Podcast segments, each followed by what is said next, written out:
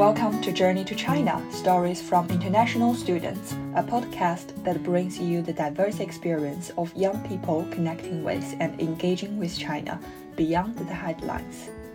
This is a podcast created by two students who've been living in both China and Sweden. I'm Luna, a native Chinese who is currently studying in Sweden. And I'm Victor, a Swede who has studied in China for two years and now a political science student in Sweden. With guests joining us, we hope to share more voices and experiences of studying and living in China, as well as the joys and challenges that they have encountered in this multifaceted country. Whether you are considering a journey to China or just curious about what it is like to live there, this podcast offers a unique window into this complex and dynamic country. So let's explore the many phases of China and get to know this incredible place a little better together. This is our first episode of Journey to China, and we're really excited about that.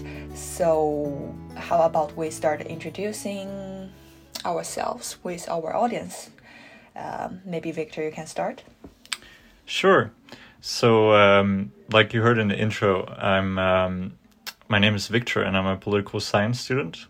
I previously previously studied um, Chinese studies or or Asian studies um, at Stockholm University and uh, just to know a little bit about myself, I've um, I've had a very international upbringing. Uh, I was born in Brussels, and uh, my parents are uh, mixed. So so my mom is Danish, and then my dad is Swedish. Uh, and so from when I was young, uh, I've always lived in different countries, spoke different languages, and just been exposed to many different cultures. Mm. So, Victor, when did you start learning Chinese then? Oh god, that's that's many years ago. Um, I want to say 2018 is probably when I started. Uh, so right after graduating high school. Aha, uh-huh. because I know that in Sweden you have the opportunity to choose the third language in high school program. So uh, that's why I heard most of my Swedish friends who are interested in Chinese and are learning Chinese, they choose, uh, they choose Chinese as their third language. Um, as early as high school or middle school, you started learning Chinese after high school. Then, what brought your attention to this? China wasn't really language? on my map um, during my first few years in, in high school and really all through middle school. Mm. So I didn't even consider the option of studying Chinese. Uh, I was all in in studying French, and I had these plans of, of going to France. So, um, yeah, it was it was. Um, I'm gonna tell you a little bit about that later. How I sort of stumbled, almost stumbled upon Chinese. Yeah, and uh, as a Chinese, my language diversity is quite limited. I'm a native Chinese and I come from uh, as a single child.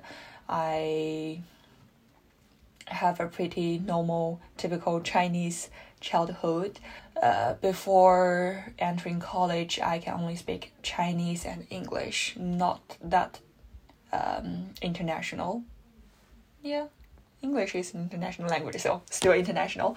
Um, but um, you know that um, after the college, I choose to come to Sweden and study my master program here at Stockholm University. Then I graduated from my master's, started my PhD here. Uh, in Sweden, I would say um, there's not as many as Chinese, so I find it's um, quite uh, unique. Unique. Yeah. So um, then after I come here, I start learning Swedish, um, which is a which is the language I'm still trying to learn now. Your Swedish is already Mm-hmm. very good, so uh, I think you should add that to the list. Thank you for your compliment. And as a Chinese, I have encountered so many Swedish or other international students who are curious about China and ask me about my story in China. Um, then Victor, you're definitely one of them, and uh, here we are. We decided to host a podcast together and uh, tell a little bit more to a wider audience. yeah, I'm happy that you had such a patience with me, even to to be able to join on a podcast where I can continue to um, um, bombarding you with questions about China. No problem. And so I think the similarities um, is we both have international or exchange study experience. China is the dot that connected both of us, and in this podcast, we will also invite more guests talking about their experience, study life, and uh, working life in China. So keep tuned, we will share more.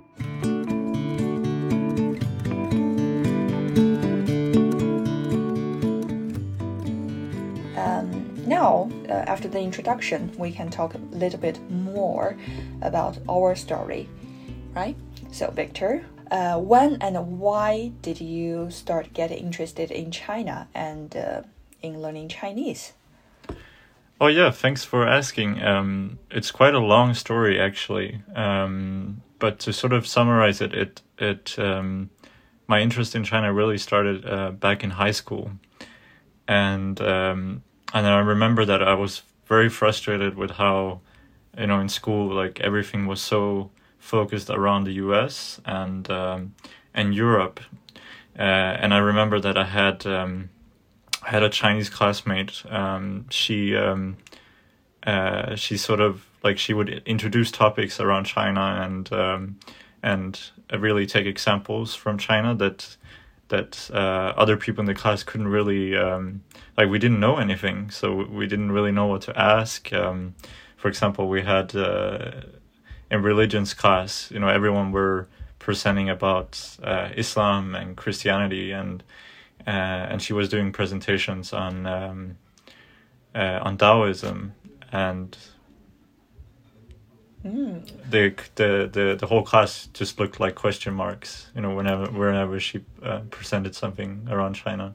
Yeah, and um, maybe that's a turning point in your life.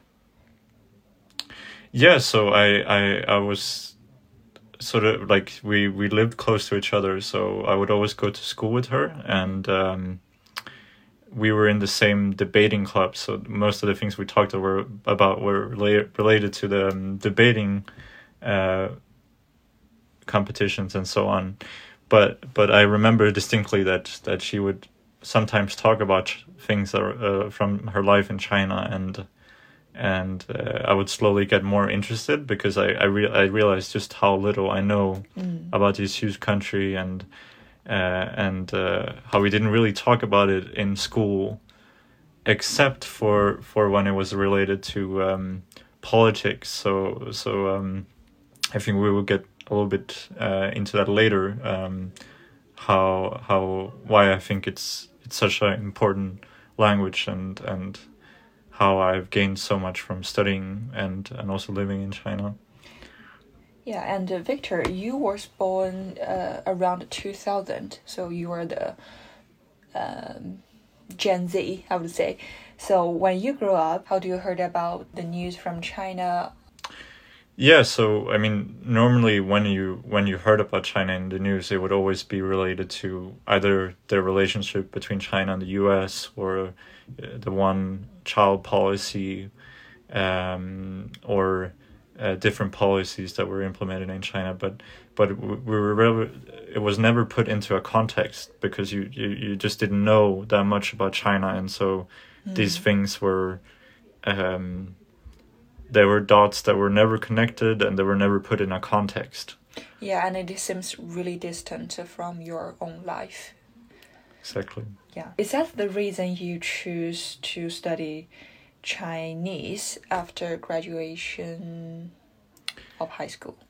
Yeah, so so um, actually, uh, initially, uh, when I graduated from high school, I was supposed to go to to London. Mm. Uh, I had been um, accepted into a program uh, uh, called International Development at King's College London, and it was. Um, it did have uh, a focus on the BRICS countries, so China was obviously one of those countries, but um, I I decided that it was it was simply too expensive to go to London. Yeah, that's that's that's really true. yeah, yeah. I think a lot of people can um, can relate to when it comes to tuition, US, Mm. US, UK. Uh, and uh, and I found myself um, trying to find what what I was supposed to do instead, and um, and I remember thinking about um one class that I had in high school. Um, uh, it was international relations, and um, and I had one teacher. Uh, and keep in mind, this was um, I I was in the same class as my Chinese classmate, and um, and he said in um, in the class he said something along the lines, you know, there there's just so many Chinese. Like we were talking about politics uh, around like the, the the the threat of uh, like how U.S. perceived China as a threat, and uh, and he sort of he said this completely out loud, uh, knowing that we had so someone in the class who were uh, born in China, uh, and it was just it just um, really uh, showed me this the the proved the point that you know people in Sweden often like they hear about China, they hear about the politics, but they don't have any relationship to China, and so uh, they don't really know how to talk about China in front of of of um, Chinese people, and they don't know what questions to ask, and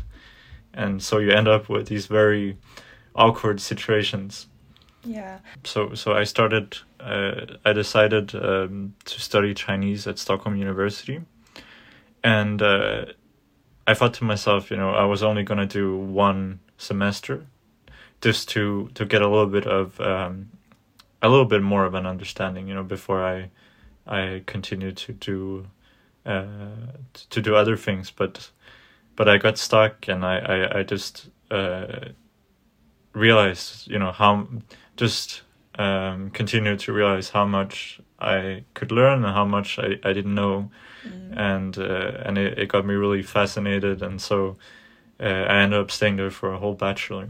Wow. So can I say that mm, your intention was to study for one semester and as a gap year, and then you actually finished the whole bachelor program uh, by sticking with Chinese? Yeah, Yeah.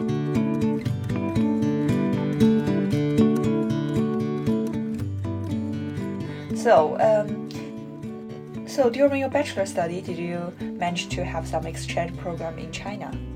yeah. So um, uh, we ended up going with school to um, to uh, a university called Jilin University, which Mm. is in northeast China. Yeah, northeast China. Yeah. Then I think the climate is pretty similar to Sweden. Yeah, I, I'm sure that was one of the um, one of the reasons that uh, Stockholm University chose that school. um, but uh, I was also I remember um, that we were told that it was also um, the most standard Chinese that you would learn outside of Beijing, Mm.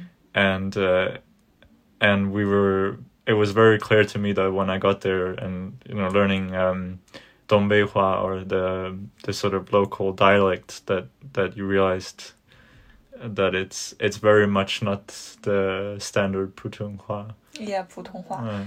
Yeah, but it's still if you if you choose to go to southern China, then you will find it is more uh, diverse dialects you can be exposed to, and um, in that case, I think uh, the northern China is a really ideal place for you to study Mandarin or Putonghua.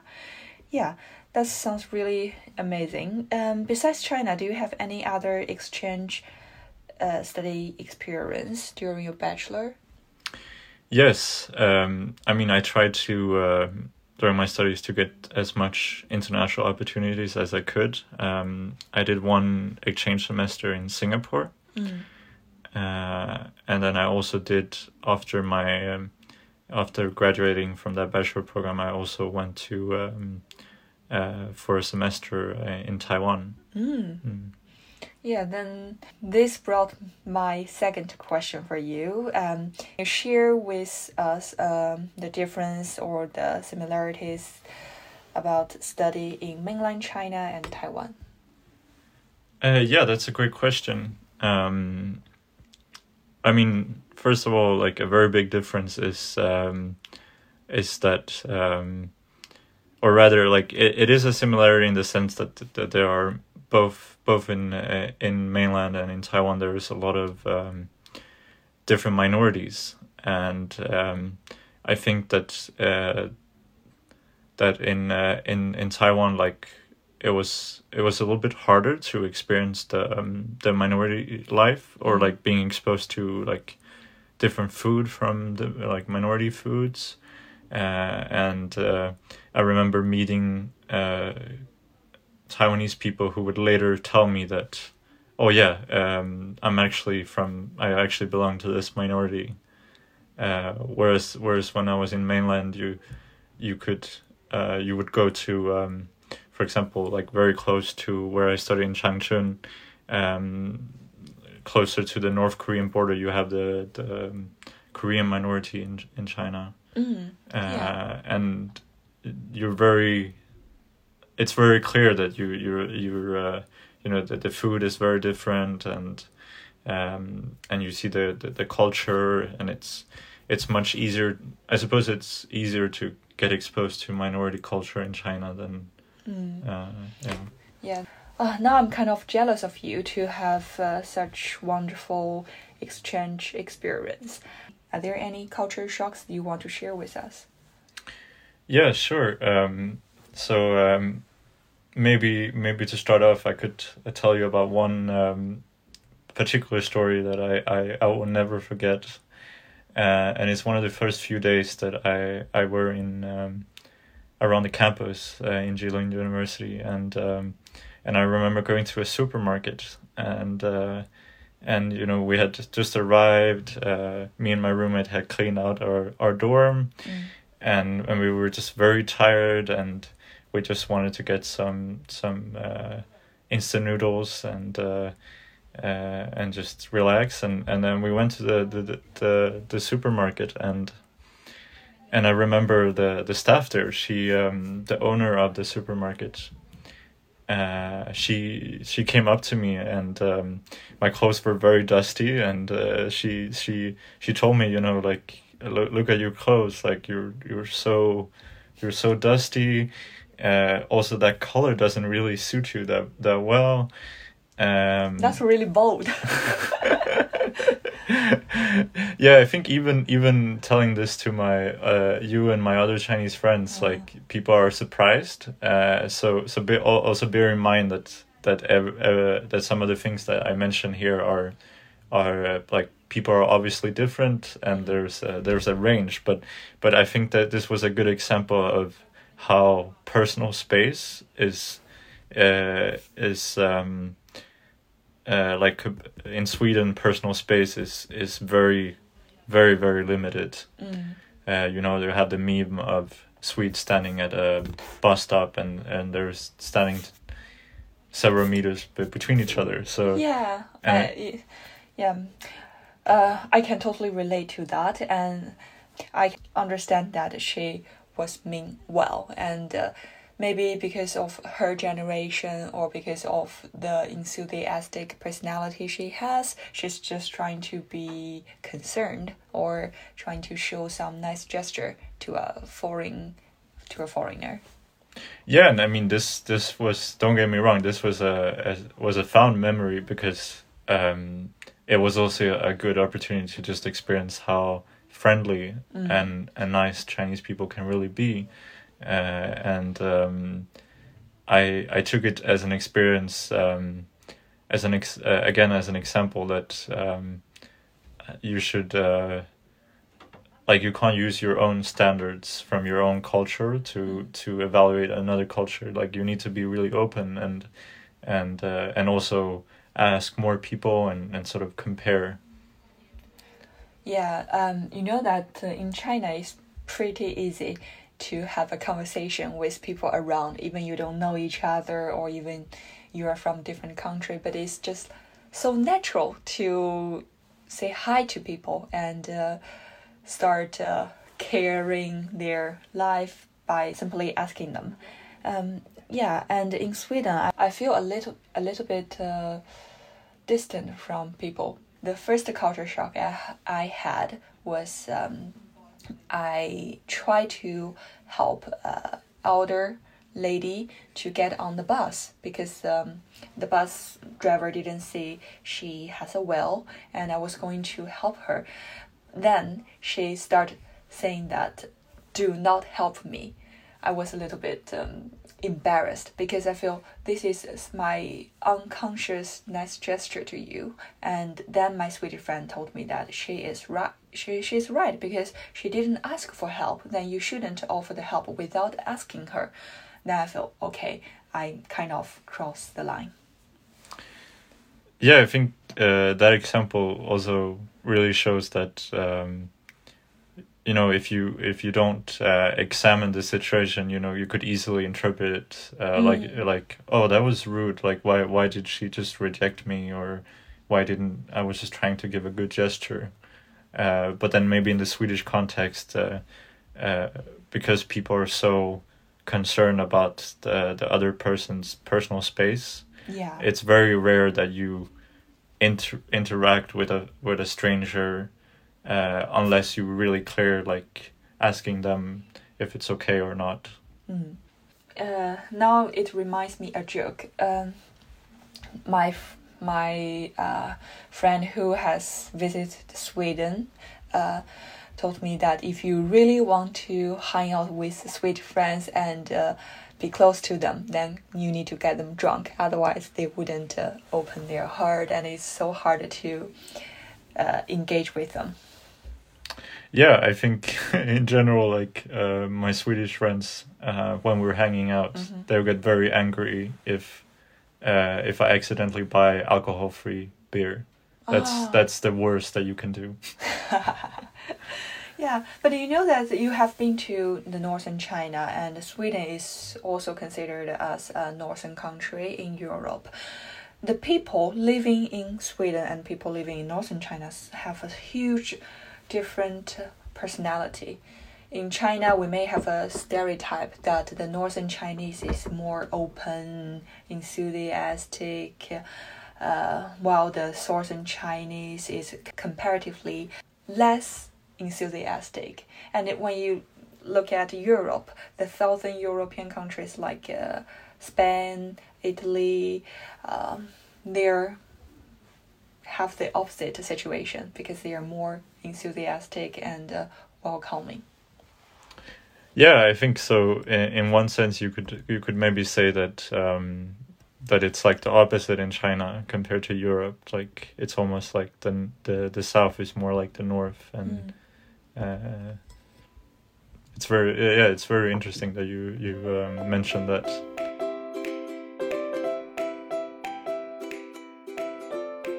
when it comes to China, I think we cannot uh, overlook the Chinese food. It's a really important part of your Chinese uh, experience, right? Yeah, and this is this is another time where I will probably side with um, with northern China. Maybe it's just uh, I'm very biased because um, that's where I spent most of my time. Mm. Um, but I'm very much um, you know the difference like in in in uh, I'm generalizing a lot now, but in, in general, like people in in northern China uh, eat more noodles, whereas in the south people eat more rice. Mm, yeah. Uh, and uh, and I was always um, more of um, noodle person. a noodle person, and uh, and also um, I'm I I generally like more spicy and salty food. Mm. And uh, large parts of this uh, southern China are are are very. There's a lot of sweet food, like in Guangdong.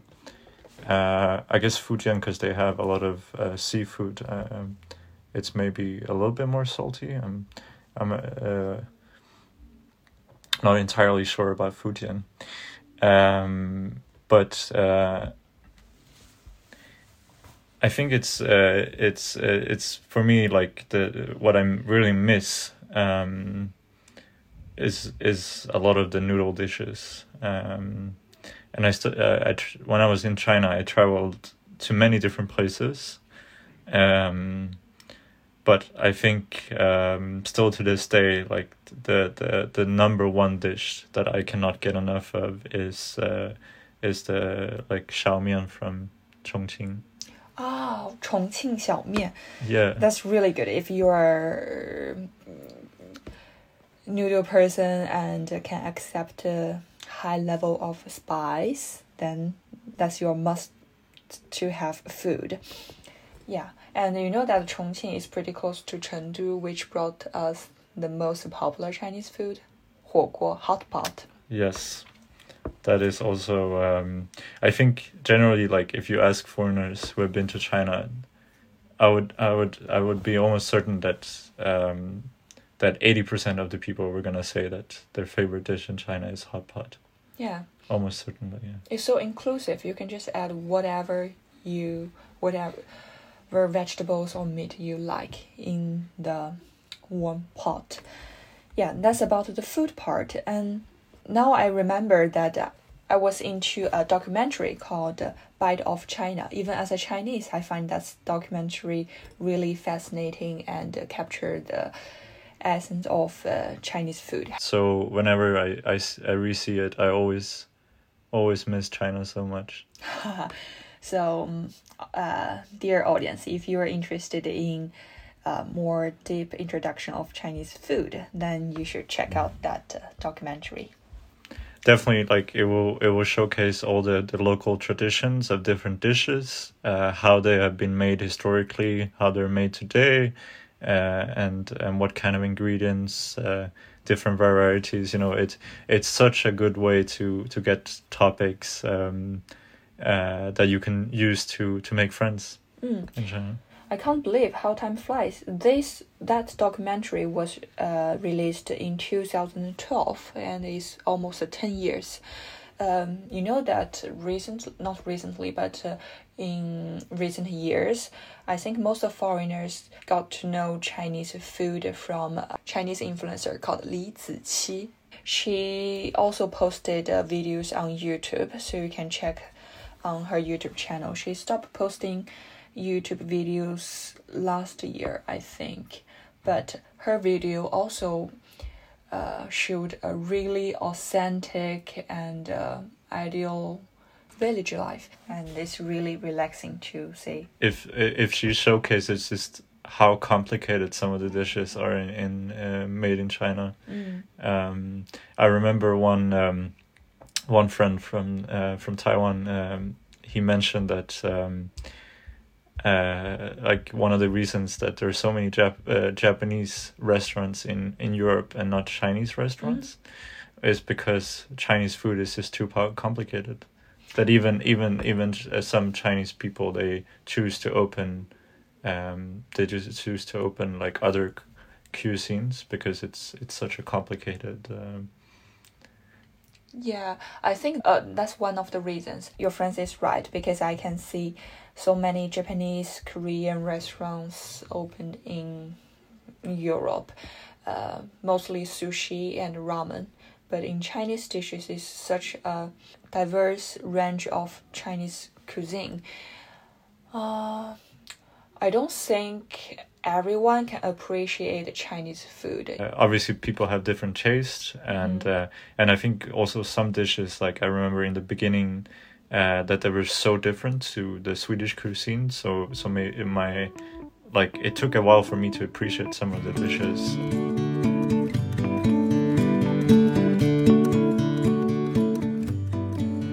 Yeah, so maybe we should talk a little bit about um, some books or movies that um, that got me started on uh, on my um, on my journey to China, yes. and uh, and um, that I think is also that our listeners would would really benefit from from mm-hmm. reading and um, or watching. And uh, first, I I wanted to mention uh, a book called Beyond the Great Wall: Country Driving in China. Um, and just uh, without spoiling the book, I would just say that it's um, it's sort of an introduction to um, to the contrast uh, that you have in China and the diversity of different parts of China, uh, and it's about one um, uh, it's it's written by a, a journalist who drives around in China, and and he shares his stories from and It's he's- road trips. exactly his road trips. Um, so I think that's that's a must read. Uh, and in terms of movies, I think uh, there's a there's a really good movie called Last Train Home, and it's about the um, the trips that uh, th- that are happening during Chinese New Year. So when people are going back to their hometowns. So in Chinese, it's called 归途列车. It's a Canadian documentary film directed by Lixin Fan. it serves as a great introduction to um, to the the green trains in China, the K trains. Mm. What about you? Do you have any books or um, or movies that you would? recommend our audience. I think now this is only the first episode of our podcast, but I kind of expect um, most of our audience don't speak Chinese, so they probably want some entry level books and movies to get to know this country better. Then I probably will recommend a film director called Li An. Oh yeah, Ang Lee. I will recommend our listeners to check out the director Li An Ang Lee and his three movies Pushing Hands, The Wedding Banquet, Eat Drink, Man Woman. These three movies are classic movie talking about the relationships and conflicts between the Eastern and the Western. I think uh, Li An is is a very good. Uh, in, in like a very good sort of um, examples of what we're trying to do, which is to bridge the gaps, you know. Mm. and uh, and he um, he uh, he uh, he moved to to the U.S. right? Didn't he? Yeah, Yeah. and he was originally from Taiwan. Mm. Yeah. I guess that's it. Today we've um, had our first episode on Journey to China, where we have talked about um, me, Victor, one of the hosts, a background, and we have also um, heard a little bit uh, from Luna about um, experiences of exchange in Sweden, right? Yes, and also we shared some uh, books, movies. Hope you can stay around, subscribe, comment, share our podcast with your friends. Yeah, and please tune in for uh, for the next coming episodes. Yes, and you're welcome to leave the comment and uh, let us know what you are interested in. Yeah, for sure. See you Yeah. next time. See ya. I belong with you, you belong with me, my sweetheart. I belong with you, you belong with me, my sweetheart. 惊不惊喜，意不意外？我们接下来第一期还有一个中文的彩蛋哦。其实 Victor 是会说中文的，对不对还行。OK，那 Victor，其实我这里想用中文再采访你一下，要不要来分享一个你最喜欢的中国城市？其实，在刚刚的英文播客里，你也提到了你比较喜欢成都。如果没有猜错的话，是不是成都是你最喜欢的城市？没错，没错。